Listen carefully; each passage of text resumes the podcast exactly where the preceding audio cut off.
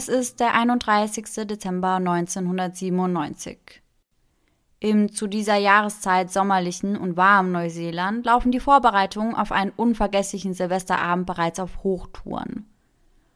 Olivia Hope und einige ihrer Freunde haben sich hierfür extra eine Yacht gechartert. Ziel die Endeavour-Bucht in den Marlborough Sounds. In der Ferner Lodge an Land spielt eine Liveband und der Alkohol fließt in Strömen. Und auf dem Wasser werden die Yachten in Party-Locations umgewandelt. Eine Yacht reiht sich an die nächste. Mittendrin die Tamarack, auf der Olivia und ihre Freunde übernachten wollen. Doch als Olivia nach dem Mitternachts-Countdown mit ihrem Kumpel Ben Smart im Schlepptau an Bord ankommt, ist alles voll von Partycrashern. Kein Platz mehr für Ben und Olivia. Also ziehen sie los, auf der verzweifelten Suche nach einer Übernachtungsgelegenheit. Schnell stoßen sie auf einen scheinbar angetrunkenen Mann. Aber das sind sie doch alle an diesem Abend. Er hätte noch eine Koje frei für die beiden. Etwas skeptisch willigen Olivia und Ben ein. Eine Entscheidung, die alles verändern wird. Und somit Hello an jeden True Crime Junkie, der heute wieder bei Eyes in the Dark eingeschaltet hat. Sarah und ich erzählen uns hier jeden Sonntag einen wahren Kriminalfall aus aller Welt und wechseln uns dabei immer ab. Einmal ist Sarah an der Reihe und einmal ich. Und dabei achten wir auch darauf, dass wir der anderen nicht verraten, an welchem Fall wir da gerade arbeiten. Im Rahmen unserer Recherche konzentrieren wir uns hauptsächlich auf Internetquellen. Das heißt, wir lesen verschiedene Artikel, schauen uns Dokumentationen an, Überwachungsvideos, Aufnahmen der Prozesse und der Verurteilungen und im besten Fall besorgen wir uns ein dazugehöriges Buch, falls vorhanden. Und all die daraus gesammelten Informationen packen wir für euch dann in unsere jeweilige Folge. Falls euch das Endergebnis gefällt, vergesst nicht, uns zu abonnieren. Und bleibt wie immer bis zum Ende der Folge dran, denn dort gibt es unsere neue Rubrik Gänsehaut to go und die besten Outtakes der Folge. Die Triggerwarnungen zur Folge findet ihr in den Show Notes. Frohes Neues, ihr Lieben! Wir hoffen, ihr hattet einen super Start ins neue Jahr und seid gut reingerutscht. Und wir freuen uns natürlich, dass wir euch schon am zweiten Tag des Jahres direkt wieder mit einer neuen Folge beglücken können. Ich weiß noch, als ich am 26.12. gepostet habe, dass das jetzt unsere letzte Folge für dieses Jahr ist. Ja. Und dann jemand geschrieben hat, oh, da ist er aber voll traurig, muss er jetzt voll lange warten. Und ich war so, nein, nur eine mhm. Woche, dann sind wir ja schon im neuen Jahr. Ja, und ich finde, man muss auch einfach sagen, das Jahr ging einfach so krank schnell rum. Ja. Ich finde das so krass irgendwie, weil einfach so viel passiert ist. Und ich bin sehr, sehr gespannt, was das neue Jahr für uns bereithält. Ich hoffe auf jeden Fall, dass es etwas Besseres ist als für die beiden Hauptcharaktere in meinem heutigen Fall. Hm. Denn ich habe mir extra einen Fall ausgesucht, der eben auch in der Silvesternacht spielt. Ah, cool. Aber bevor ich jetzt mit meinem heutigen Fall starte oder bevor wir da näher drauf eingehen, Laura, wie hast du denn Silvester dieses Jahr verbracht? Also wir haben mit einigen Freunden eine Casino-Night gemacht. Mm, voll also, cool. Wir haben uns auch alle schick angezogen und sind so ins neue Jahr gestartet. Auch voll schön. Mhm. Bei jemandem zu Hause dann. Ja, genau. Ich muss auch sagen, ich mag das am meisten irgendwie bei mhm. jemandem zu Hause zu ja, feiern. Ich auch. Ich finde, meinetwegen vorher was essen gehen schön, finde ich noch cool. Aber so dieses im Club reinfeiern, habe ich schon ein paar Mal gemacht und irgendwie war das immer mies. Mhm. Ich weiß nicht. Ich habe immer das Gefühl, an Silvester denken sich umso mehr Leute, dass sie die Sau rauslassen können. Ja. Und dann ist man irgendwie die ganze Zeit einfach nur genervt. Ja, total. Aber du weißt ja auch, ich bin generell nicht so der aller, allergrößte Silvester-Fan. Mhm. Also für mich ist das auch ein Tag, den man meinetwegen einfach ausfallen lassen ja. könnte. Aber deswegen haben wir das genauso gemacht. Wir haben einfach mit Freunden zu Hause gefeiert, bisschen gequatscht, bisschen was getrunken. Also einfach auch nichts Großes, als wäre es ein ganz normaler Abend mit Freunden. Ja, perfekt. Laura und ich haben letztes Mal auch darüber gesprochen, ob wir Neujahrsvorsätze haben und wenn ja, welche das sind. Und da gab es tatsächlich das ein oder andere, was wir gerne umsetzen wollten. Aber wir dachten, wir holen uns von euch auch nochmal Inspiration, also gerade zu unserem Podcast, wenn ihr da irgendwelche Wünsche an uns habt oder irgendwelche Vorstellungen, irgendwas, was wir gerne mal machen sollen oder was wir vielleicht nicht mehr machen sollen, dann packen wir euch einfach mal so einen Fragensticker in unsere Instagram-Story mhm. in den nächsten Tagen und dann könnt ihr uns einfach alles, alles, alles wissen lassen, was ihr uns gerne mitteilen wollt. Ja, unbedingt. Ich bin schon sehr gespannt. Aber natürlich könnt ihr mit uns nicht nur eure Wünsche, was unseren Podcast angeht, teilen, sondern wenn ihr irgendwelche anderen Neujahrsvorsätze habt, dann könnt ihr die uns natürlich auch da reinschreiben. Vielleicht inspiriert das Laura und mich ja, noch den ein oder anderen Punkt mit auf unsere Liste für 2022 aufzunehmen. Yes. Es ist der 31. Dezember 1997. Für unseren heutigen Fall reisen wir in das zu dieser Jahreszeit sommerliche und warme Neuseeland. Um ganz genau zu sein, befinden wir uns im bilderbuchartigen Marlborough Sounds. Geschützte Buchten, ruhige Gewässer und versteckte Strände. Das sind die Marlborough Sounds eine Ansammlung von uralten, vom Pazifik gefluteten Flusstälern. So entstand zwischen bewaldeten Hügeln eine wunderschöne, zerklüftete Küstenlandschaft voller geschützter Buchten und Sandstränden. Umzingelt von zahlreichen kleinen Inseln und Halbinseln. Es ist eine äußerst ruhige Gegend. Lediglich drei kleine Orte befinden sich in dem Gebiet. Da ist zum einen die kleine Fracht-, Yacht- und Fährhafenstadt Picton mit knapp 3000 Einwohnern. Vom Picton aus gelangt man per Fähre über den Queen Charlotte Sound und den Torrey Channel nach Wellington. Darüber wird der gesamte Personen- und Güterverkehr zwischen der Nordinsel und der Südinsel des Landes abgewickelt. Wenige Kilometer nordöstlich liegt der kleine Ort Wakaiwa, welcher nur über einen Yachthafen verfügt. Rund 20 Kilometer westlich vom Picton am Mao Sound befindet sich der kleine Ort Hayflock mit nicht einmal 2000 Einwohnern. Auch hier gibt es einen kleinen Yachthafen, von dem aus ein kleines Wassertaxi die entlegenen Siedlungen der Sounds bedient und mit Dingen des alltäglichen Bedarfs versorgt. Betrachtet man die Sounds von oben, zeichnet sich ein ruhiges, idyllisches Plätzchen ab. Türkisblaue Wirbel ziehen sich durch die Gewässer, auf welchen etliche Yachten und kleine Boote zu schweben scheinen. Eingerahmt von etlichen Inseln, welche mit grünen Palmen bedeckt sind. Doch wer jetzt davon ausgeht, dass in Marlborough Sounds nicht auch mal die Post abgeht, der irrt sich. Vor allem am Silvesterabend. Eine Gruppe von Jugendlichen, darunter Olivia Hope und ihre Schwester Emilia, hat sich extra hierfür eine Yacht die Tamarack gechartert, um unvergesslich ins neue Jahr zu starten. Die Gruppe schipperte nun schon seit einigen Tagen im Watamonga Bay im Queen Charlotte Sound herum. Am 31. Dezember macht sich die Tamarack dann zurück auf den Weg in Richtung Picton, wo drei weitere Freunde für die Silvesterparty an Bord kommen sollen.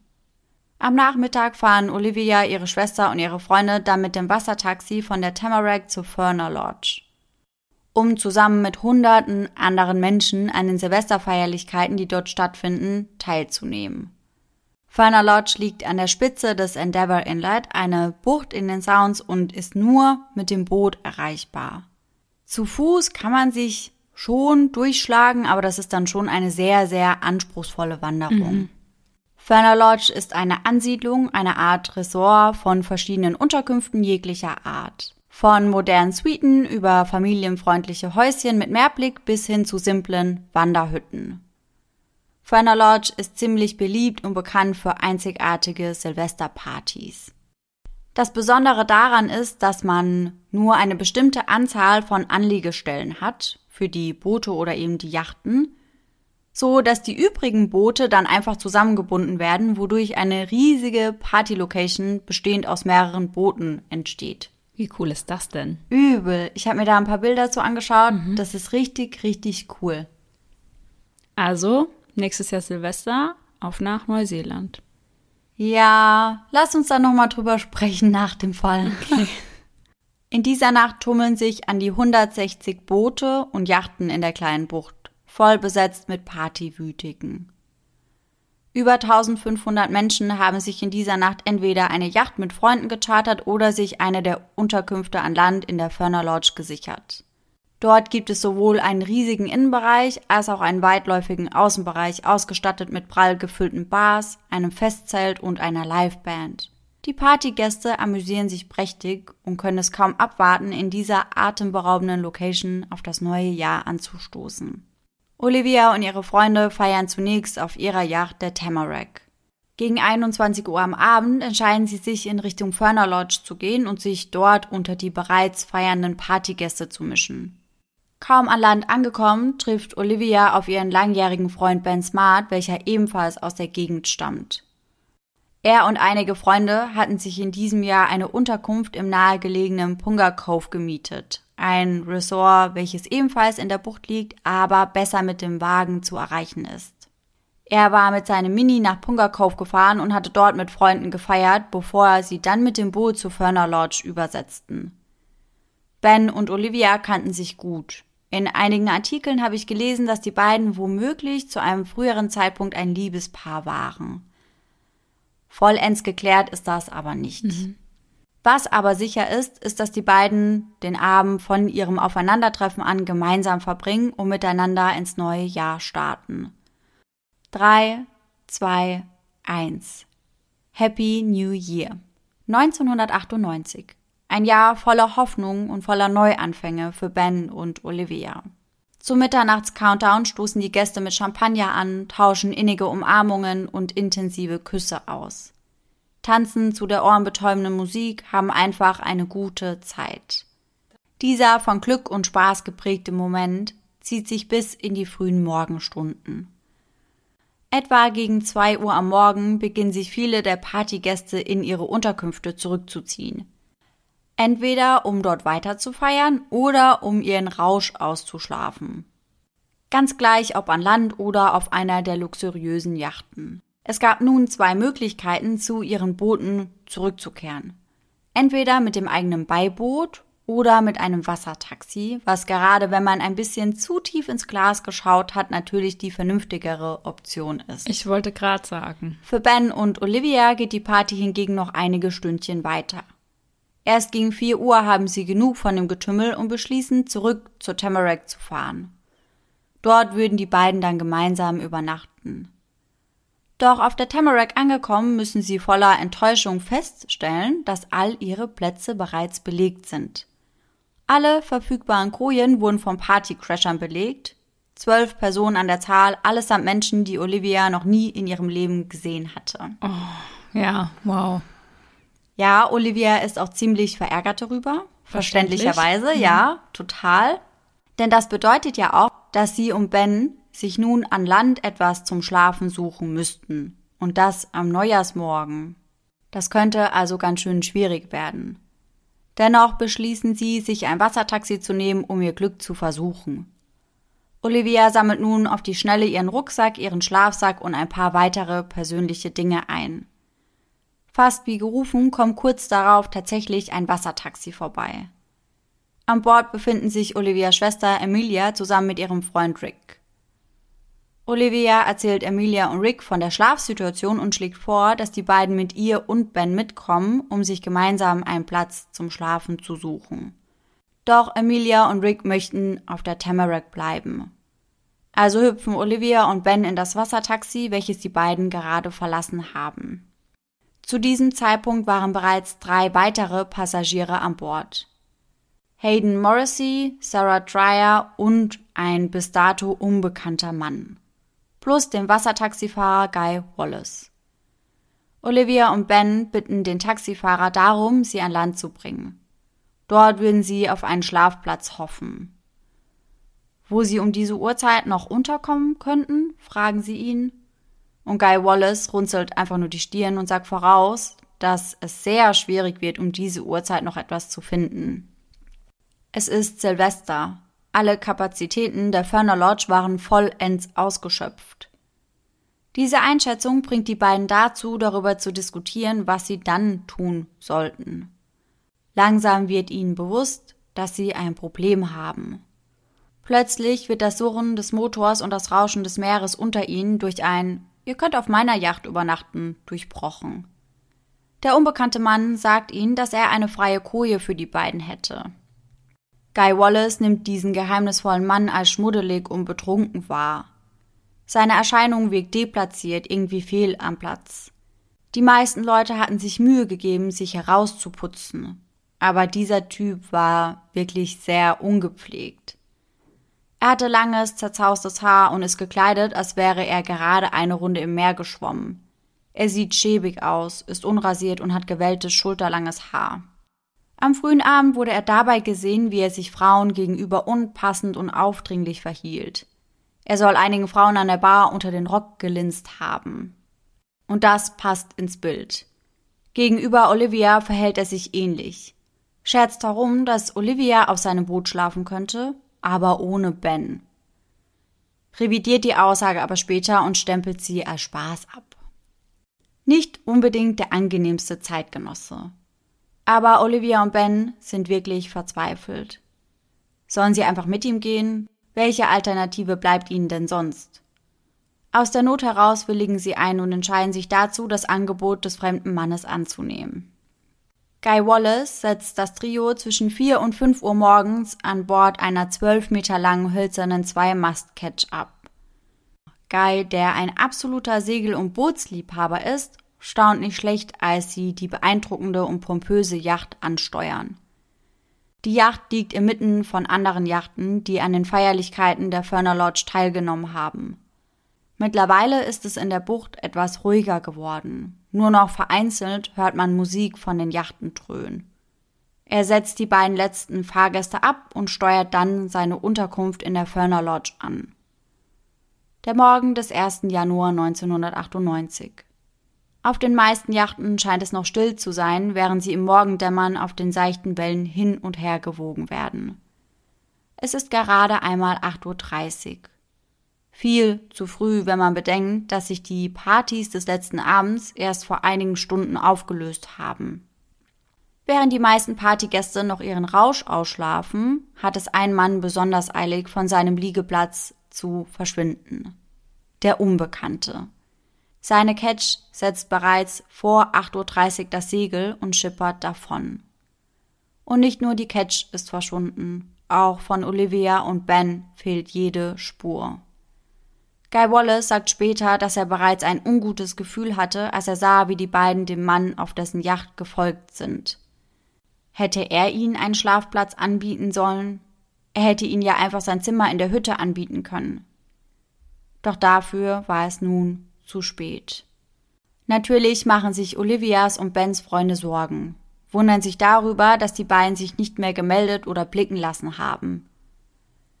Doch sie üben sich in Ruhe, wollen sich nicht gleich das Schlimmste ausmalen. Schwerer als gedacht. Bereits am Tag darauf entscheiden sich sowohl Bens als auch Olivias Eltern, eine Vermisstenanzeige bei der Polizei aufzugeben. Dieses Verhalten war einfach untypisch für die beiden. Es musste etwas passiert sein. Und schon beginnt sich das Gedankenkarussell zu drehen. Wurden die beiden Freunde von einem umherziehenden Segler entführt? Wurden sie verschleppt? Sind sie abgehauen oder wurden sie ermordet? Auch die Polizei stuft die Situation schnell als ernst ein. Am 5. Januar wird Detective Rob Poe mit der Leitung der Ermittlungen betraut. Eine Reihe von Polizeibeamten aus dem ganzen Land beteiligt sich an den Ermittlungen. Nun soll es ganz offiziell um ein Gewaltverbrechen gehen. Unter dem Namen Operation Tam kurz für Tamarack, beginnt somit eine Untersuchung, die bald zu einer der größten polizeilichen Ermittlungen in der Geschichte Neuseelands werden sollte. Die Ermittler konzentrieren sich fürs Erste auf die Befragung der Personen, die Ben und Olivia vermutlich zuletzt gesehen haben. Ganz oben auf der Liste steht der Wassertaxifahrer Guy Wallace, der die beiden an diesem Abend nicht nur transportiert hatte, sondern zuvor in der Ferner Lodge hinter der Bar gearbeitet hatte. Guy war aus mehreren Gründen ein wichtiger Zeuge. Erstens war er einer der wenigen nüchternen Menschen, die an diesem Abend in der Lodge waren, obwohl er zugab, ein oder zwei Gin Tonic hinter der Bar getrunken zu haben, um das neue Jahr einzuläuten. Dennoch deutlich weniger als die restlichen Partygäste. Zweitens hatte er die Yacht oder Catch gesehen, in die Ben und Olivia eingestiegen waren. Und letztlich hatte er auch den geheimnisvollen Mann gesehen. Einmal, als Olivia und Ben ihm auf seine Yacht gefolgt waren und auch schon früher am Abend. Guy hatte den Unbekannten an der Bar der Lodge gesehen und ihn sogar bedient. Während seiner polizeilichen Vernehmung schildert Guy Wallace den Ermittlern die Ereignisse der Nacht. Gegen 4 Uhr morgens, als er gerade die Bar aufräumte und den Müll einsammelte, sprach ihn ein Ehepaar an. Bei dem Ehepaar handelt es sich um Hayden Morrissey und Sarah Trier. Diese fragten ihn, ob er sie in einem Wassertaxi zu einer nahegelegenen Anlegestelle mitnehmen könnte, wo sich ihre Unterkunft befand. Das Ehepaar hatte versucht, im Dunkeln zu Fuß dorthin zu finden, konnte aber den Weg nicht ausmachen. So dass Guy Wallace nun ihre letzte Hoffnung war, an diesem Morgen wohlbehalten nach Hause zu kommen. Guy stimmte zu und begleitete sie dann zu einem der Wassertaxis der Ferner Lodge. Bevor er abfuhr, schlossen sich ihm noch drei weitere Passagiere an. Emilia Hope, Rick Goddard und der unbekannte Mann. Sie stiegen gemeinsam in das Taxi und fuhren zunächst zur Tamarack, um Rick und Emilia dort abzusetzen. Wie wir bereits wissen, tauschten die beiden dort angekommen dann ihre Plätze mit Ben und Olivia, welche zu diesem Zeitpunkt auf der Suche nach einem Schlafplatz waren. Guy erzählt der Polizei von der Unterhaltung zwischen Ben und Olivia und dem unbekannten Mann und berichtet darüber, wie alle drei an einer hölzernen Zweimaster-Catch ausgestiegen waren. Guy sagt, er habe dann die beiden letzten Passagiere, Hayden und Sarah, abgesetzt, bevor er dann alleine zu seiner Unterkunft in der Lodge zurückkehrte. Zu diesem Zeitpunkt war es bereits nach 5 Uhr morgens und es war ein langer Tag, eine lange Nacht und ein langer Morgen für Guy Wallace. Doch an den Unbekannten kann er sich dennoch ganz genau erinnern. Er gibt den Ermittlern eine sehr detaillierte Beschreibung des Aussehens und Verhaltens des Mannes. In seinen polizeilichen Aussagen vom 3. und 5. Januar beschreibt Guy den unbekannten Mann wie folgt. Sein Gesicht wurde geziert von einem Zweitagebart. Der Unbekannte fiel auf durch seine drahtige Statur, war etwa 1,70 Meter groß und trug sein dunkles, welliges Haar offen. Möglicherweise hatte er Tätowierungen am Arm. Möglicherweise. Der Mann wirkte ungepflegt, trug ein Leveshemd und eine Jeans. Die anderen Zeugen im Wassertaxi werden ebenfalls befragt und ihre Beschreibungen des unbekannten Mannes der Catch und der Ereignisse des Abends stimmen mit denen von Guy Wallace überein. Hayden beschreibt ein ähnliches Alter, eine ähnliche Statur, Frisur und Kleidung kann sich jedoch nicht so gut erinnern wie Guy Wallace. Deswegen bitten die Ermittler auch ihn darum, in Zusammenarbeit mit einem Phantomzeichner an einer Computerskizze des Mannes zu feilen. Die Zeichnung zeigt einen Mann mit langen zotteligen Haaren, die ihm über die Stirn ins Gesicht fallen. Besonders markant sind seine Augen, welche von Schlupflidern geprägt werden und Augenwinkel, welche nach unten absacken. Guy bemängelt jedoch direkt, dass das Ergebnis den Mann nicht so wiedergeben würde, wie er ihn in Erinnerung habe. Er ist sich aber sicher, dass es sich bei dem unbekannten Mann aus dem Taxi um denselben Mann handelte, den er und andere Angestellte am Abend zuvor in der Bar bedient hatten. Er will den vermutlichen Täter ganz sicher gesehen haben. Doch schon bald wendet sich das Blatt. Während seiner polizeilichen Vernehmung beschuldigen ihn die Ermittler der Lüge, machen ihren Gedanken, dass er in das Verschwinden von Ben und Olivia verwickelt sein könnte, Luft. Guy ist sprachlos, erschüttert. Ihn nimmt dieser Vorwurf so mit, dass er nach der Vernehmung nicht mehr alleine nach Hause fahren kann. Trotz dieser harten Maßnahme geriet Guy jedoch nie ernsthaft in das Visier der Ermittler. Denn Detective Pope hat bereits eine ganz andere Person im Blick, die bald zu seinem einzigen Hauptverdächtigen werden sollte. Am 6. Januar, Olivia und Ben gelten bereits seit einigen Tagen als vermisst, melden sich zwei Zeugen bei der Polizei. Die beiden berichten über eine Unterhaltung, die sie an diesem Abend mit einem Mann namens Scott geführt hatten. Der Mann hätte erzählt, dass er schon mal im Gefängnis war. Mittlerweile sei er seit drei Jahren wieder draußen. Er sagte den beiden auch, dass er auf seinem Boot lebte und das ganz allein. Ein Mann namens Scott also, mit einer kriminellen Vergangenheit. Bereits am darauffolgenden Tag sollte ihnen dieser Scott in die Falle laufen. Wenn man das so nennen kann. Eigentlich kontaktiert Scott die Ermittler nämlich auf freiwilliger Basis und von sich aus. Am 7. Januar wählt er die Durchwahl der Polizeiwache in Picton. Möchte den Ermittlern mitteilen, dass er den Silvesterabend ebenfalls auf der Party in der Ferner Lodge verbracht hat. Als einer von vielen. Er stellt jedoch klar, dass er die Party bereits gegen zwei Uhr in der Nacht verlassen hätte. Zuvor hätte er noch mit einem Freund in dem Bierzelt gestanden und sich unterhalten. Dann wäre er, ohne Begleitung, zurück zu seinem Boot getuckert, hätte sich noch einen Mitternachtssnack zubereitet und wäre dann ins Bett gefallen. Detective Pope glaubt dem 27-Jährigen nicht. Er glaubt, an Scotts Geschichte ist etwas faul. Schneller als sich dieser umsehen kann, landet er deswegen auf der Liste der Verdächtigen. Schnell fällt der Polizei auf, dass einige der Beschreibungen von Scott zu einem früheren Zeitpunkt in dieser Nacht den Beschreibungen des unbekannten Mannes ziemlich ähnlich waren. Scott Watson ist 1,70 Meter groß, hat dunkelbraunes Haar, ist drahtig gebaut und hat Tätowierungen am Unterarm und an der Hand. Vorerst genug für die Ermittler. Sie ordern Scott auf die Polizeiwache, wollen ihn genauer unter die Lupe nehmen.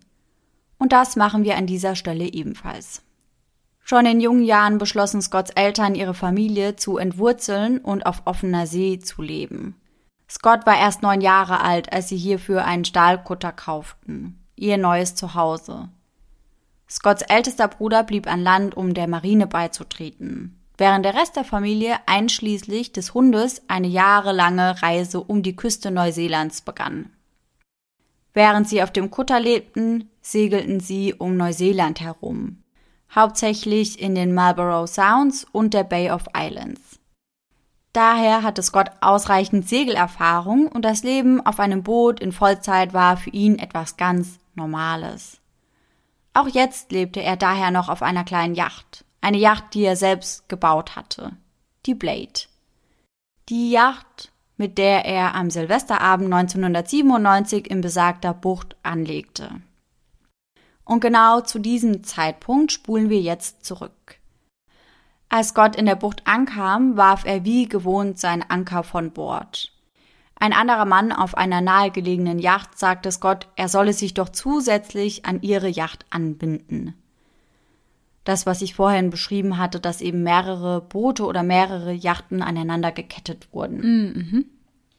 Dieser Mann war Dave Mahoney und er kannte Scott bereits seit dessen Kindheit. Dave war an diesem Abend als Skipper zuständig für das Charterboot Mina Cornelia, welches acht Passagiere an Bord hatte. Scott willigte ein und ließ sich sogar zu ein paar gemeinsamen Drinks mit der Crew hinreißen. Danach ruderte er weiter zu einer anderen Yacht der Unicorn, wo einige Freunde von ihm waren und dort trank er dann mit ihnen weiter. Irgendwann suchte eine Passagierin auf der Unicorn nach ihrer Handtasche. Sie konnte sie nirgends mehr finden. Scott, der bereits etwas getrunken hatte und witzig sein wollte, nannte sie während ihrer Suche immer wieder The Bag Lady, also die Handtaschenfrau. Das war Spaß gemeint, kam allerdings nicht so gut an. Hm. Die Stimmung war dann dahin. Generell war es wohl auch so, dass Gott mehrfach durch unangenehme Kommentare aufgefallen ist. Scott ging daher wieder zurück auf die Mina Cornelia, um noch mehr zu trinken. Zusätzlich wurde ein Joint herumgereicht. Die Besatzung hielt das Vortrinken auf der Yacht dann noch mit einigen Blitzlichtfotos fest und machte sich dann gegen 22 Uhr in Richtung der Ferner Lodge, wo die Party bereits in vollem Gange war. Tatsächlich verscherzte Scott es sich auch mit den Gästen dieser Yacht, weswegen diese froh waren, als er beim Einlass von einem der Türsteher aufgehalten wurde. Denn Scott hatte versucht, eine Flasche Bourbon hineinzuschmuggeln. Das wäre allerdings nicht erlaubt. Scott hätte nun zwei Optionen. Entweder er schüttet den Alkohol weg oder er äxt ihn hier und jetzt. Er entscheidet sich für zweitere Variante legt seinen Kopf in den Nacken, lässt sich den kühlen Bourbon durch die Kehle fließen und setzt erst wieder ab, als die Flasche leer ist. Eine ganze Flasche Bourbon.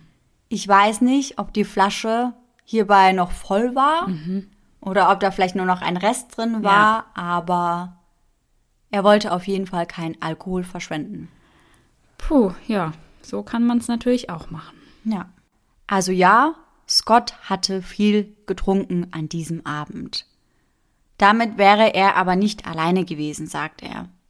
Ich war definitiv nicht die einzige betrunkene Person dort. Und ich war definitiv nicht die einzige betrunkene Person, die zu Frauen unbeholfene Kommentare über ihre Brüste und ihre Ärsche machte. Den Augenzeugen zufolge war Scott sauer, ein bisschen streitlustig und versuchte, Frauen anzubaggern, was unweigerlich einige Leute verärgerte.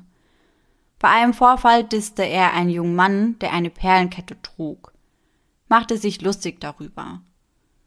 Wenn er in ein Pub mit lauter Betrunkenen gehen würde, dann wäre das doch klar. Dass die Kette seiner Schwester gehörte, welche gerade den Kampf gegen ihren bösartigen Krebs verloren hatte, das wusste Scott nicht. Das würde ihm leid tun, sagt er im Nachhinein. Der Polizei zufolge ging Scott ebenfalls gegen zwei Uhr morgens zurück zu Blade, kam aber irgendwie ungesehen ans Ufer zurück und kehrte dann gegen vier Uhr morgens in einem Wassertaxi, das von Barmann Guy Wallace gefahren wurde, zu seinem Boot zurück. In der Zwischenzeit waren Ben und Olivia zu Tamarack gefahren, hatten aber keinen Platz zum Schlafen gefunden. Als Guy Wallace dann ihre Schwester und ihren Freund dort absetzte, stiegen Ben und Olivia an Bord des Wassertaxis, um wieder an Land zu gehen. Die Polizei geht nun fest davon aus, dass es Scott Watson war, der ihnen einen Schlafplatz auf seiner Yacht anbot und dass die beiden zuletzt gesehen wurden, als sie mit ihm an Bord der Blade kletterten. Scott beteuert jedoch, dass er in dieser Nacht nur einmal zu seiner Yacht zurückgekehrt war. Und zwar mit einem Wassertaxi, das von einem etwas älteren Mann gefahren wurde. Er erinnert sich daran, dass der Mann eine Art Cowboy-Hut anhatte und eine Art Swandri.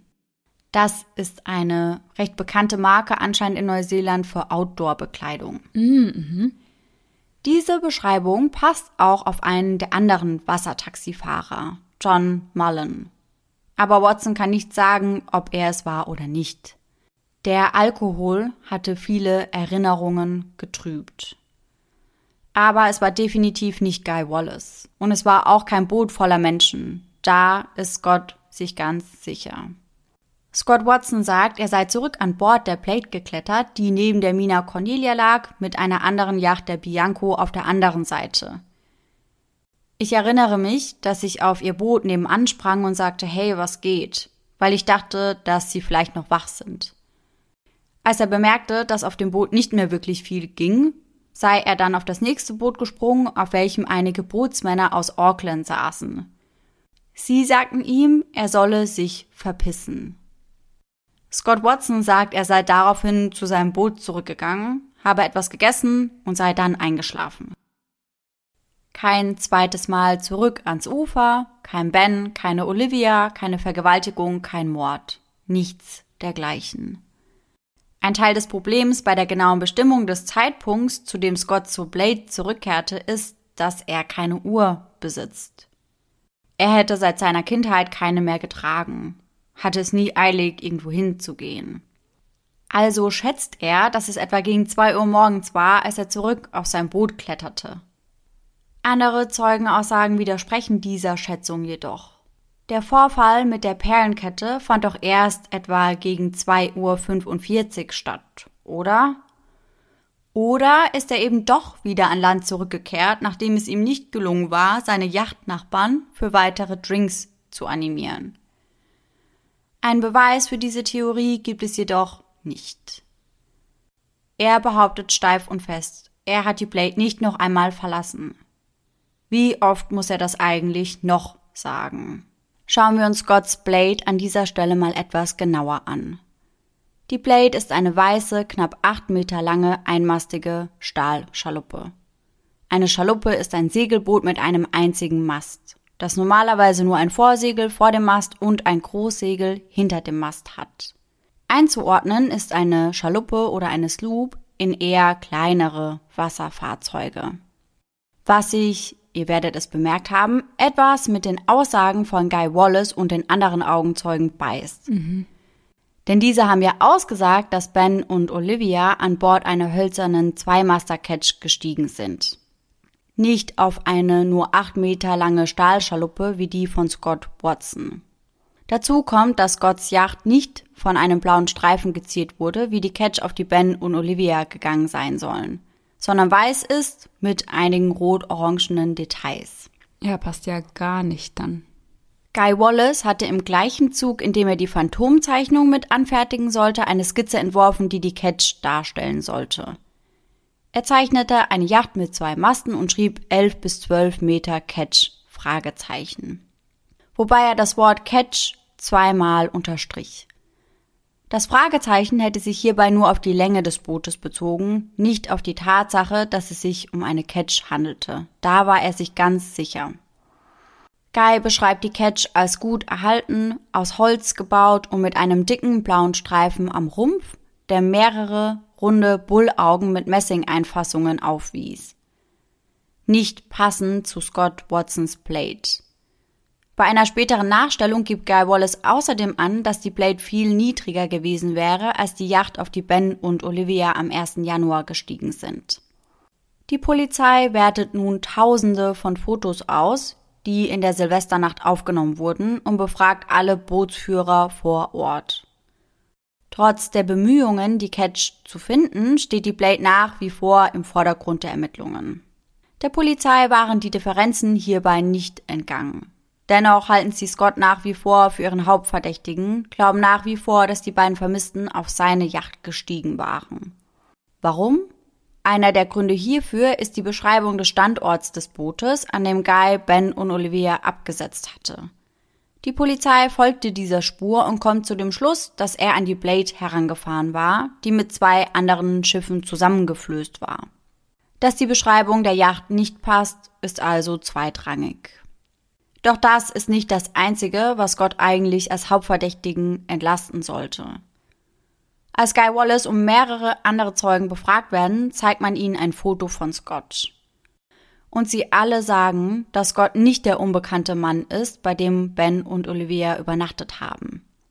Zwischen Januar und April werden Guy mehrere Bilder von Scott gezeigt. Doch er identifiziert ihn nicht als den unbekannten Mann. Und ihr erinnert euch doch noch daran, dass ich euch vorhin erzählt habe, dass ein Bild an Bord der Mina Cornelia aufgenommen wurde. Mhm. Das die ganzen Partygäste, die Passagiere der Yacht und eben auch Scott Watson zeigt. Er trägt ein sauberes, hellblaues Jeanshemd mit einem weißen Shirt darunter und eine ordentliche Jeans. Außerdem trägt er seine Haare kurz geschnitten und ist glatt rasiert. In anderen Worten, Scotts Erscheinung an besagtem Abend passt nicht zu der Phantomzeichnung, welche den unbekannten Mann darstellen soll. Er hatte nicht das ungepflegte Äußere mit langem gewelltem Haar, das der geheimnisvolle Mann ja angeblich hatte. Mehrere Partygäste des Abends, die Scott gesehen haben, bestätigen ebenfalls, dass er glatt rasiert war, kurze Haare hatte und gut gekleidet war. Für die Polizei keineswegs ein Grund, Scott auszuschließen. Der Blitz der Kamera könnte das Ergebnis des Bildes ja verfälscht haben.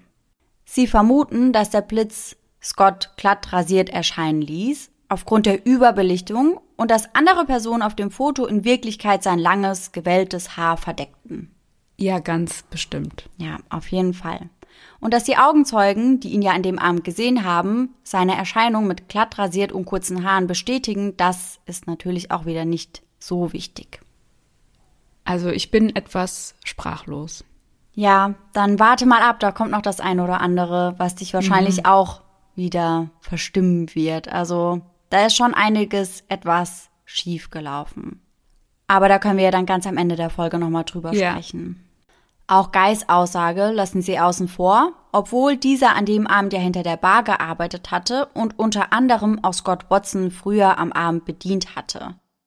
Und ich würde ja sagen, dass wenn er Scott an dem Abend bedient hat und er dann der Mann im Wassertaxi gewesen wäre, dass er dann wahrscheinlich schon hätte sagen können, hey, das war ein und dieselbe Person. Ja, definitiv. Aber den unbekannten Mann hatte Guy ja ebenfalls bedient. Und das ab etwa 20 Uhr an dem Abend. Aber Scott kam erst gegen 22 Uhr in der Lodge an. Davor war er ja noch auf anderen Booten und Yachten und hat da ja versucht, so ein bisschen Party mitzumachen. Mm, mhm. Ungeachtet dessen werden weiterhin Zeuginnen vorgeladen, welche ein Bild von Scott gezeigt bekommen, um herauszufinden, ob dieser dennoch der unbekannte Mann sein könnte. Wie gesagt, Guy Wallace wurde nicht nur einmal einbestellt, sondern mindestens dreimal, wobei ihm eine Vielzahl von Fotos von Scott gezeigt wird. Am 20. April 1998 wird Guy Wallace dann eine Fotomontage mit acht Bildern gezeigt. Diese wird bekannt als Montage B. Eines der Bilder zeigt Scott, auf welchem dieser ganz anders aussieht. Das Bild sieht aus, als wäre es während eines Blinzlers von Scott entstanden. Scotts Augen sind hierbei halb geschlossen. Eines der Merkmale des unbekannten Mannes, das die Zeugen beschrieben, waren ja seine hängenden Schlupflider. Mhm.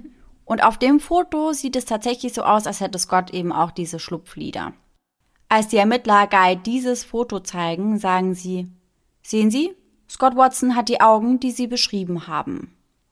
Und Guy, der zu diesem Zeitpunkt bereits mehrere Polizeiverhöre hinter sich hatte und wahrscheinlich ziemlich genervt war, stimmt zu und sagt, dass es aufgrund dieses Fotos vielleicht möglich sei, dass Gott der unbekannte Mann sei. Aber er sagt auch direkt, dass keines der anderen Merkmale übereinstimmen würde. Daraufhin antwortet die Polizei, dass Gott sein Aussehen wahrscheinlich nach der Silvesternacht verändert hatte. Doch schaut man sich die anderen Fotos aus der gleichen Fotosession an, passt Scott überhaupt nicht zu der Beschreibung des unbekannten Mannes. Auf diesen Bildern hat er seine Augen nämlich ganz normal geöffnet und da kann man erkennen, dass er überhaupt keine Schlupflider hat. Mhm. Es stellt sich also die Frage, warum die Polizei beschlossen hatte, dieses spezielle Foto von Scott zu zeigen. Ein Bild, das eigentlich nicht mal ihren Verdächtigen korrekt darstellt. Das Bild von Scott Watson, welches in der Silvesternacht auf der Mina Cornelia aufgenommen wurde, wird den Zeuginnen hingegen überhaupt gar nicht gezeigt. Ah ja, mhm. Also das bekommt erstmal niemand zu sehen, obwohl man da ja ganz genau sehen würde, dass er eben glatt rasiert war und kurze Haare mhm, hat. Ja. Später im Verlauf der Ermittlungen sagt Detective Pope, dass Gott ihn einfach ins Auge gestochen war, weil er die richtige Art von Stammbaum und Vergangenheit hatte wobei er sich offensichtlich auf dessen Strafregister bezieht. Denn, dazu muss man sagen, Scott Watson ist kein unbeschriebenes Blatt. Scott Watson hatte zu diesem Zeitpunkt 48 Vorstrafen, hauptsächlich aus seiner Jugendzeit. Unter anderem wegen Einbruchs, Diebstahls, Cannabisdelikten, zweimaligen Besitzes einer Waffe und wegen Körperverletzung im Alter von 16 Jahren. Zur Erinnerung, mittlerweile ist Scott 27 Jahre alt. In den Jahren 1989 und 1990 hatte er zwei kurze Gefängnisaufenthalte hinter sich, in denen Psychiater ihn als Rassisten mit Aggressionsproblemen bezeichneten. In seinen Zwanzigern hatte sich Scott aber scheinbar gebessert und war in den acht Jahren bis 1998 nur einmal verurteilt worden. Die Verurteilung erfolgte 1995, als er einen Lkw-Fahrer während eines Streits um ein Schlauchboot mit einem Malspeaker bedrohte. Ein Malspeaker ist ein Werkzeug in Form eines Dorns, kann man sagen, mit einem Knauf am dickeren Ende. Und der dient eigentlich dem Auseinanderfriemeln von geflochtenem Tauwerk und Drahtseilen, also etwas, was man als Bootsbesitzer schon immer bei sich hat. Mhm. Beziehungsweise etwas, was eben zu den normalen Werkzeugen gehört, sage ich mal. Ein Zeuge der Konfrontation beschrieb Scott als furchterregenden kleinen Bastard, der ihn anspuckte und einzuschüchtern versuchte, weil er Zeuge der angeblichen Straftat wurde. Während die Ermittler Scotts Vorstrafen studieren, scheitern sie daran, die mysteriöse Catch ausfindig zu machen. Sie sind nicht in der Lage, Guys Aussage über eine Catch in der Endeavour-Bucht in dieser Nacht zu bestätigen. Sie finden auch keine der drei bis fünf Yachten, mit denen sie angeblich geflößt worden war. Schließlich erklärt Detective Pope öffentlich, dass die Polizei ziemlich sicher sei, dass die Catch überhaupt nicht existiere. Eine Reihe von Zeugen, die sich melden, um die Sichtung einer Catch kundzugeben, wird entweder gesagt, dass ihre Informationen nicht erwünscht seien oder ihre Aussagen werden ohne jegliche Erklärung einfach nicht weiterverfolgt. Auch die Öffentlichkeit merkt also bald, dass die Polizei nicht daran interessiert ist, die Catch ausfindig zu machen.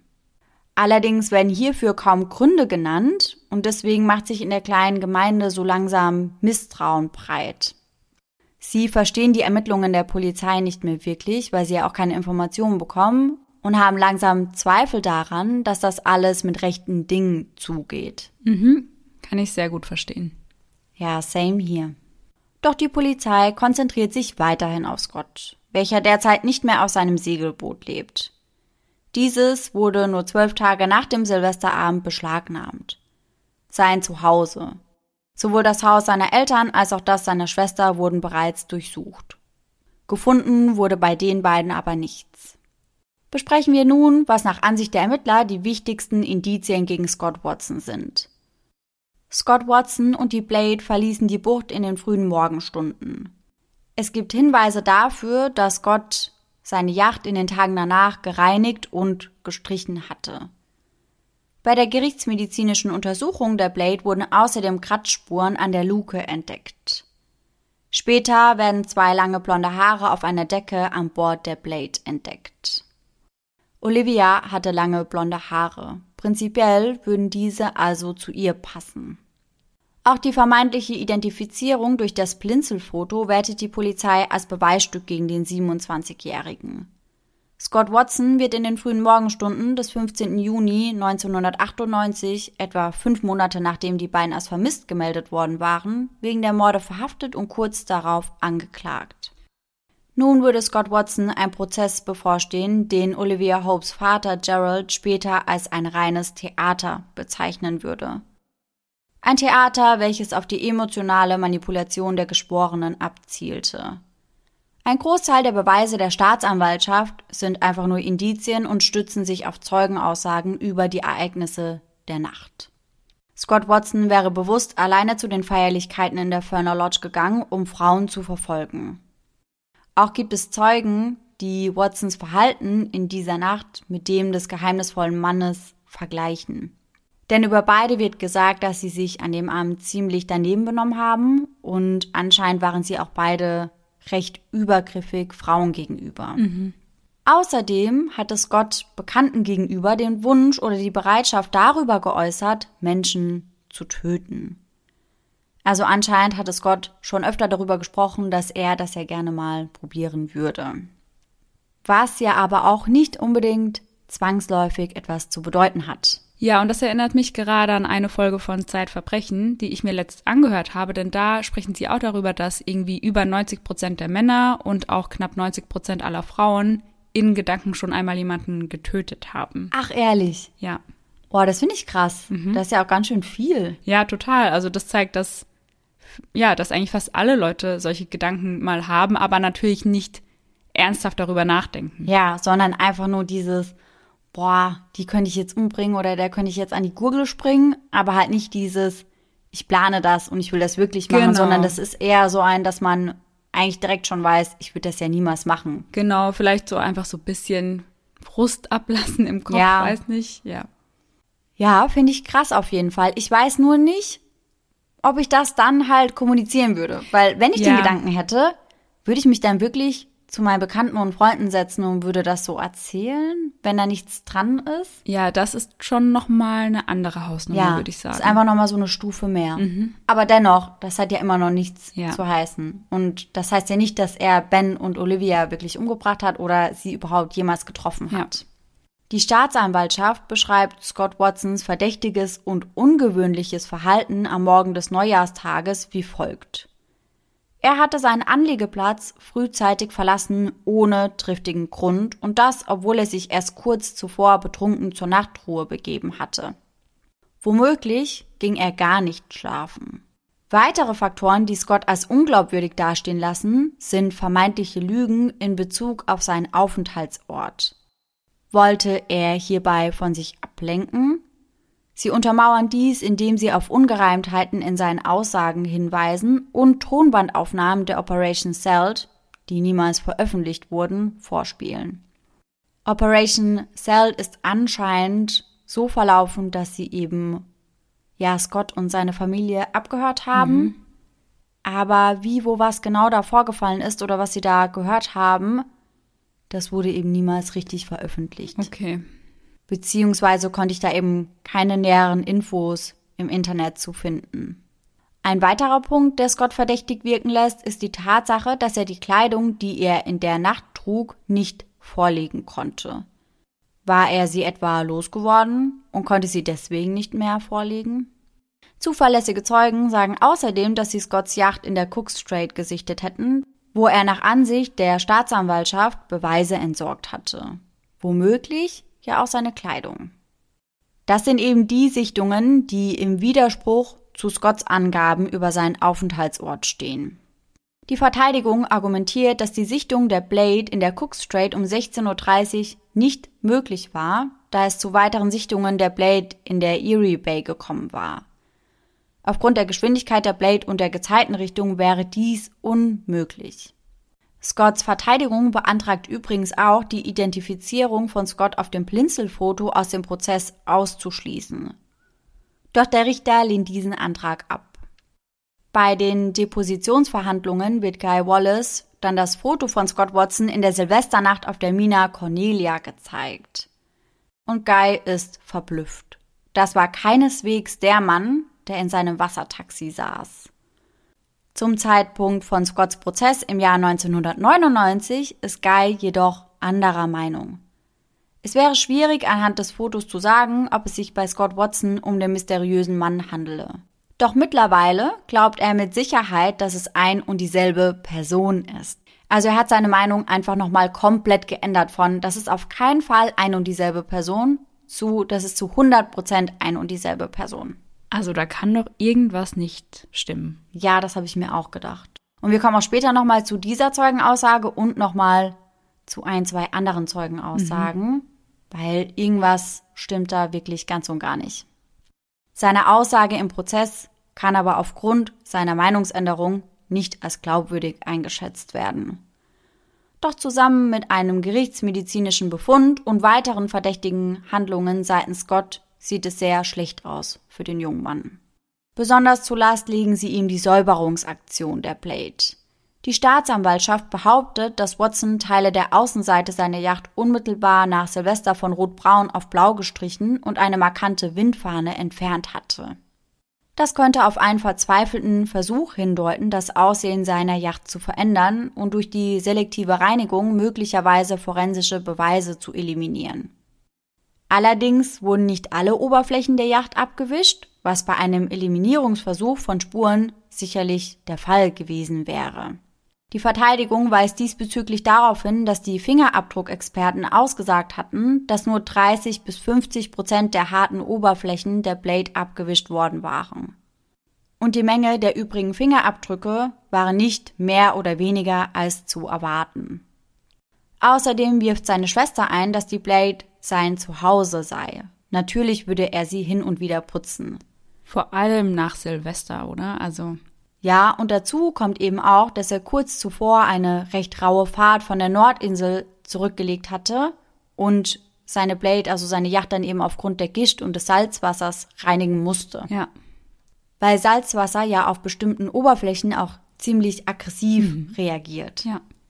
Allerdings fehlten der Blade auch einige Materialabdeckungen und Schaumstoff an zwei Stellen, was Gott durch verschiedene Erklärungen erläutert. Zunächst wäre ein heißer Topf die Ursache gewesen, später waren es dann Zigaretten oder Farbe. Kommen wir nun aber zu den wichtigsten Indizien in diesem Prozess. Die Kratzer auf der Lukenabdeckung. Um vom Inneren der Yacht an Deck zu steigen, muss man durch eine kleine Luke schlüpfen.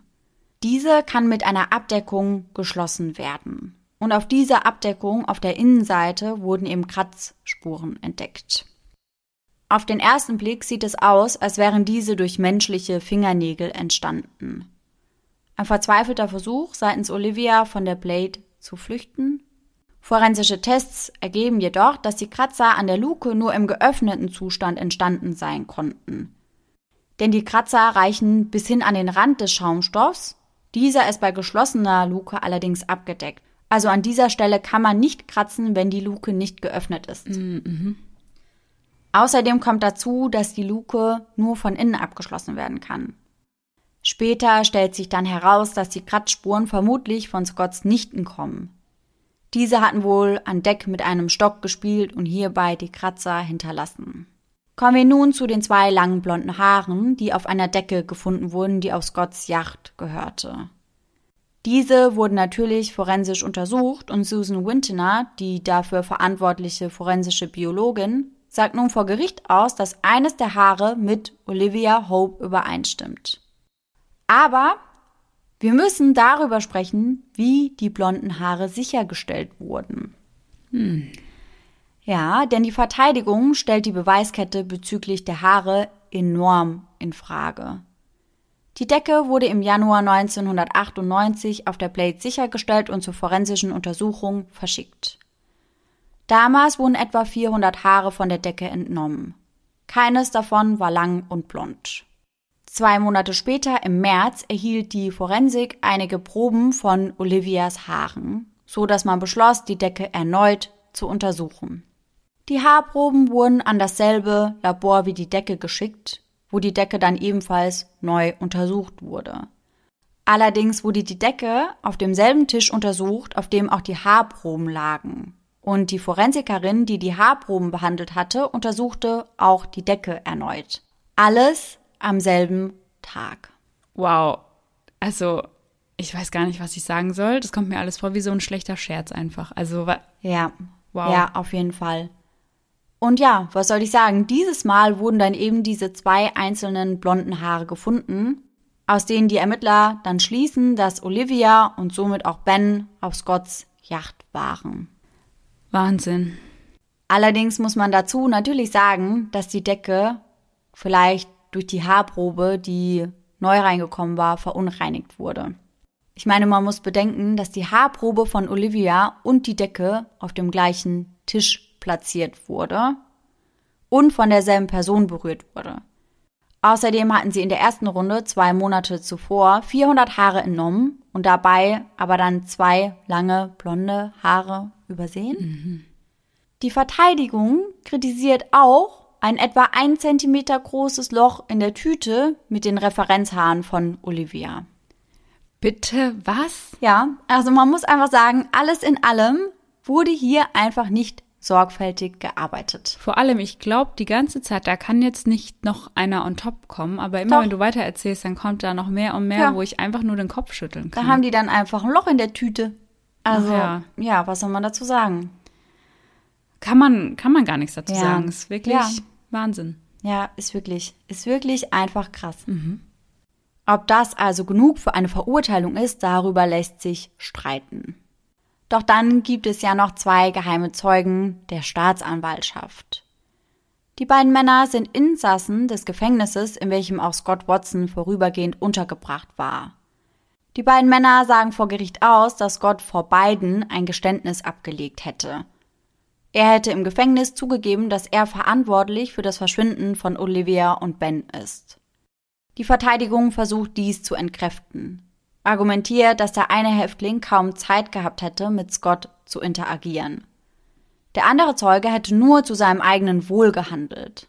Erst später stellt sich dann heraus, dass einem der Zeugen für diese Aussage ein Auto und ein Mobiltelefon zur Verfügung gestellt worden war. Ein Auto? Ja, ich weiß auch nicht, was er mit dem Im Auto Gefängnis. soll. Ja, ich weiß auch nicht genau. Mhm. Ja, und ein Mobiltelefon. Ja, interessant. Mhm. Generell wurden beide Zeugen bevorzugt behandelt. Doch das stellt sich zu spät heraus. Nachdem wichtige Zeugen wie Guy Wallace und die beiden Häftlinge gegen Scott ausgesagt haben, sieht es sehr schlecht für ihn aus. Doch ein Funkenglück hat er. Während des Prozesses sagt Don Anderson, ebenfalls ein Wassertaxifahrer, der in der Silvesternacht tätig war, aus. Er habe Scott zwischen 2 Uhr und 4 Uhr in der Früh an der Plate abgesetzt. Auch einige Gäste der Mina Cornelia und der Bianco erinnern sich daran, dass sie Watson um diese Uhrzeit gesehen haben. Als dieser auf ihre Yacht gehüpft war und sie zum Weiterfeiern animieren wollte, hätten sie ihm gesagt, er solle sie in Ruhe lassen. Dass diese Fahrt stattgefunden hat, ist demnach unumstritten. Das gesteht sich auch die Staatsanwaltschaft ein. Es gibt zu viele glaubwürdige Zeugen. Doch es gibt noch einen weiteren Zeugen. Ein junger Mann namens Ollie Perkins, der Mann, mit dem Scott aufgrund der Perlenkette aneinander geraten war. Er und weitere Personen bestätigen, dass die Auseinandersetzung zwischen den beiden zwischen 3 und 3.30 Uhr in der Ferner Lodge stattfand. Und hieraus bastelt sich die Staatsanwaltschaft nun die Zwei-Trips-Theorie zusammen. Scott wäre, nachdem Don Anderson ihn zum ersten Mal zu Blade gefahren hätte, noch einmal losgezogen.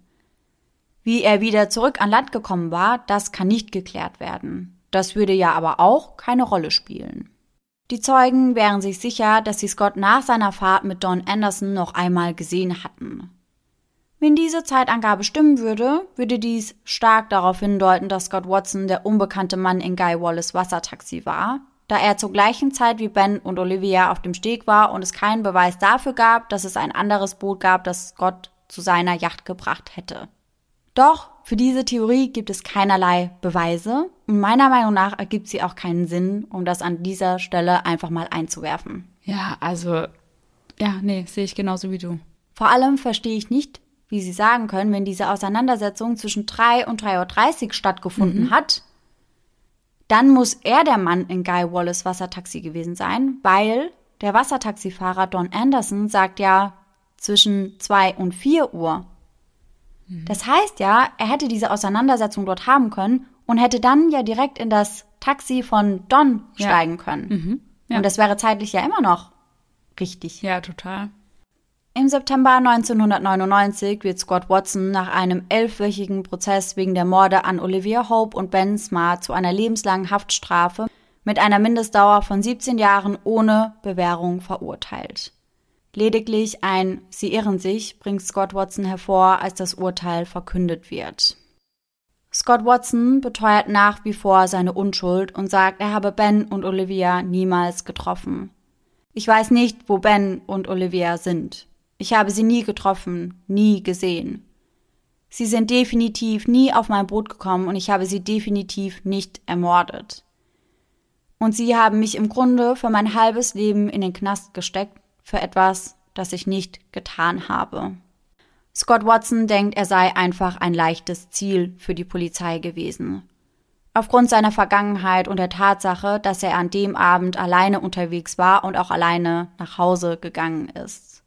Guy Wallace revidiert seine Identifizierung später wieder, sagt, er fühlt sich falsch behandelt von der Polizei. Er glaubt nicht, dass Scott Watson der Unbekannte ist, glaubt nicht, dass er für das Verschwinden von Ben und Olivia verantwortlich ist. In späteren Interviews deutet er sogar an, dass er wisse, wer der wahre Mörder sei. Und darauf beharrt Guy Wallace auch bis zu seinem Tod. Guy Wallace stirbt am 22. März 2021, also letztes Jahr. Nur wenige Tage bevor er sich vor Gericht hätte verantworten müssen aufgrund einiger sexueller Delikte, bringt er sich um, also er nimmt sich selbst das Leben. Mhm. Einer von vielen Zeugen, die die Catch gesehen haben und die auch davon überzeugt sind, dass Gott eben nicht der unbekannte Mann war. Doch dafür kann er jetzt natürlich nicht mehr einstehen. Einer der Zeugen, der behauptete, Scott habe ihm gegenüber im Gefängnis ein Geständnis abgelegt, widerruft diese Aussage ebenfalls später, nachdem er bereits zweimal den Ablauf der Geschehnisse geändert hatte. Das heißt, zwei wichtige Zeugen, die mitverantwortlich für die Verurteilung waren, haben im Nachhinein dann gesagt, dass das doch nicht so gelaufen ist. Was wir bekamen, war eine Verurteilung, aber wir haben nie die Wahrheit erfahren. Und das ist der Teil, der mich immer noch sehr wütend macht. Ich sage nicht, dass Scott Watson unschuldig ist. Was ich sage, ist, dass wir die Zweifel ausräumen sollten, sagt Gerald Hope, der Vater von Olivia, im Nachhinein. Auch zum aktuellen Zeitpunkt sitzt Scott Watson immer noch hinter Gittern. Wir haben 2022, mittlerweile sitzt er also seit gut 23 Jahren. Er beteuert nach wie vor seine Unschuld, hat bereits viermal einen Antrag auf Bewährung eingereicht. Viermal wurde dies abgelehnt. Der offizielle Grund dafür ist, dass Gott sich keiner risikoorientierten Behandlung unterzogen hatte. Er sei immer noch jemand, der zu einem gefühllosen und kalkulierten Mord an zwei Fremden fähig ist, ohne irgendeine Form von risikobasierter Rehabilitation. Scott kämpft noch immer für seine Freiheit, für Gerechtigkeit, wie er es nennt.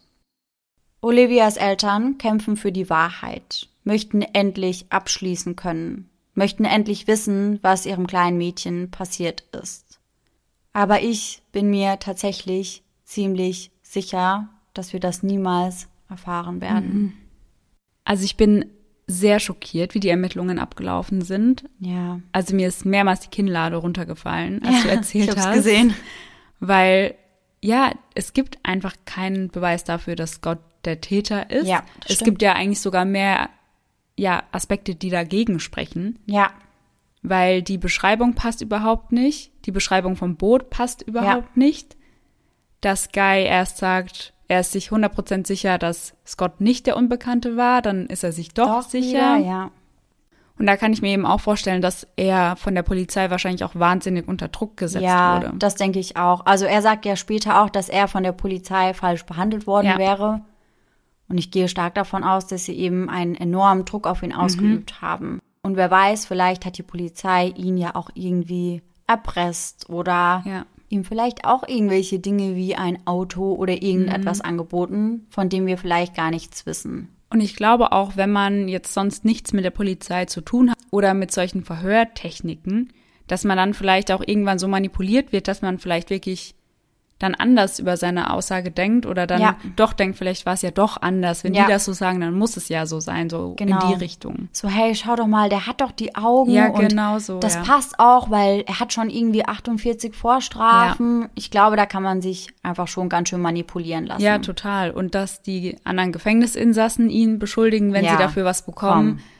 Ist jetzt auch keine große Überraschung. Ich verstehe auch gar nicht, wie man diese Aussagen als glaubwürdig werten Ja, konnte. ja. Sorry, aber das kann ich gar nicht nachvollziehen. Und allein das mit den Haaren, wie das Ja. abgelaufen ist, Ja. also da kann man ja gar nichts zu sagen. Da ist man so sprachlos, wie solche Fehler da passieren Mhm. Ja, können. das Und kann ich auch nicht verstehen. Ich, also ich kann mir nicht vorstellen, dass Gott der Täter ist. Also ich würde es nicht zu 100% ausschließen, Mhm. Aber ich tendiere auch eher in die Richtung, dass Gott nichts damit zu tun hatte. Ich meine, klar, wenn wir ehrlich sind, Scott ist sicherlich nicht der feinste Kerl. Also ich habe auch ganz, ganz viele Artikel über ihn gelesen und viel darüber gelesen, wie er auch mit Frauen umgeht und auch diese Fantasien, die er geäußert hat, dass er gerne mal jemand umbringen würde. Dann war Scott ja auch sehr rassistisch veranlagt, muss man sagen.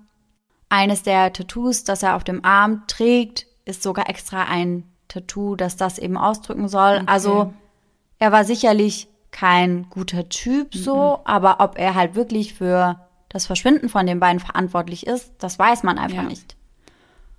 Und da geht es ja dann gar nicht nur darum, dass Gott vielleicht unschuldig ist, sondern auch darum, dass eben Olivias und Bens Eltern gar keinen Abschluss finden können. Ja, klar.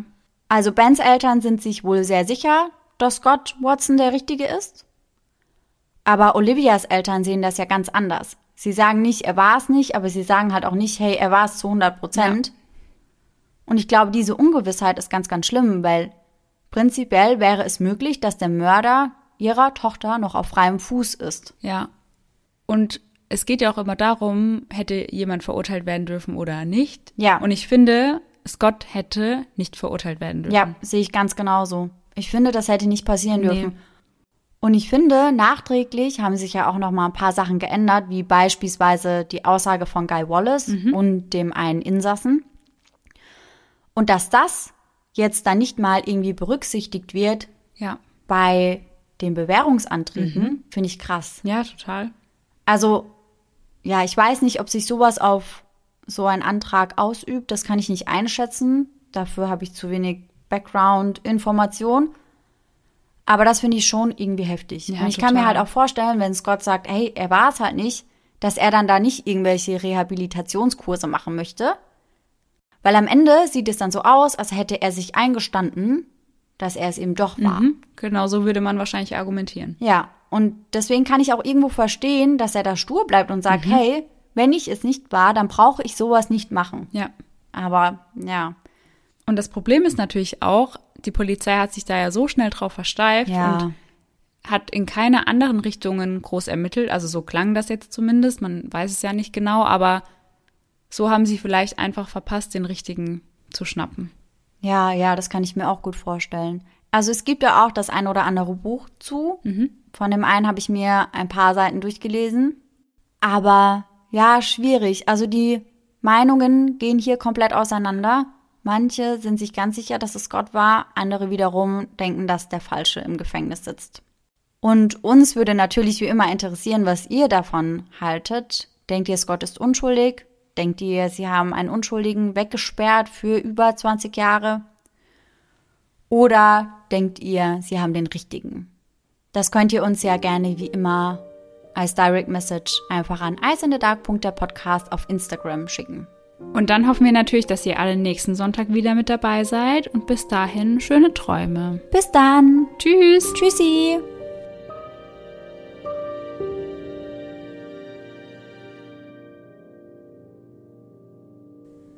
Um ganz genau. Oh, geht direkt aus der Ich habe keinen Bock mehr. Ciao, Leute. Genug I'm aufgenommen. out. So I'm ein out Satz. of this. Der hat keine Neujahrsvorsätze für dieses Jahr. Dein ist so Computer. weniger arbeiten. Ja, klar. Opa schreibt: Hallo Sarah, bitte, bitte die Weinheimer Zeitung mitbringen. Danke, tschüss. Danke, tschüss. tschüss, alles klar. Ferner Lodge liegt an der. Sp Ö. Ferner Lodge liegt. Was ist denn? Hallo. Stopp jetzt. Es reicht. Stop it. Hey. Nein. War das nicht mal in den Outtakes? Stop it. Step back. Step back. Mäuschen. Bist du jetzt mal ruhig? Brauchst Schlaf. Du brauchst Schlaf. Siehst du, nein. Bro, ich brauche gar keinen Schlaf. Okay. Ich habe Angst. Ich, ich, ich wollte eben sagen, ich habe Angst loszureden und dann habe ich gezuckt wie so ein Idiot. Ey. Sitz. Ein Platz. Er und einige Freunde hatten sich in diesem Jahr eine Unterkün Unterkunft Okay. Eine, ein Unterkunft bitte. Entweder um dort weiter zu feiern oder um ihren Raus, raus auszusagen. Oder um ihren Raus auszusagen. Genau das. Ja, so haben vielleicht manche, manche dann um die Uhrzeit auch schon gesprochen. Ja, wahrscheinlich. Entweder um dort weiter zu feiern oder um ihren Rau, raus oder um ihren Rausch auszuschlafen. Das ist doch nicht so schwer, Sarah, raff dich jetzt mal. Gaiwa, Gaiwa, Gaiwa. Mann, Geil war, das klingt so wie. Gaiwa. Das klingt. Dass du an mich denkst. Ja, Ist ja auch direkt. ich war das. Aber ich habe Schlupflieder, pass auf. so, pass auf, als wenn die beißen. Also so richtig Vorsicht. Sein Ankerboard. War er wie gewohnt sein Ankerboard. Board. Ankerboard! nein, einfach ein Nein. Als Gott bei Förner. Oh. Andere Zeugenaussagen widersprechen die. Ey, sag mal. Nein! Was ist denn mit dir los? Mann, du kleine Stinkkugel. du kleine Hinsetzen Stinkkugel. und leise. Psst. Platz, mach Platz. Herrsch, deine Schnauze. Wenn du die Schnauze hältst, dann bist du brutal. Chica. Tschüssi.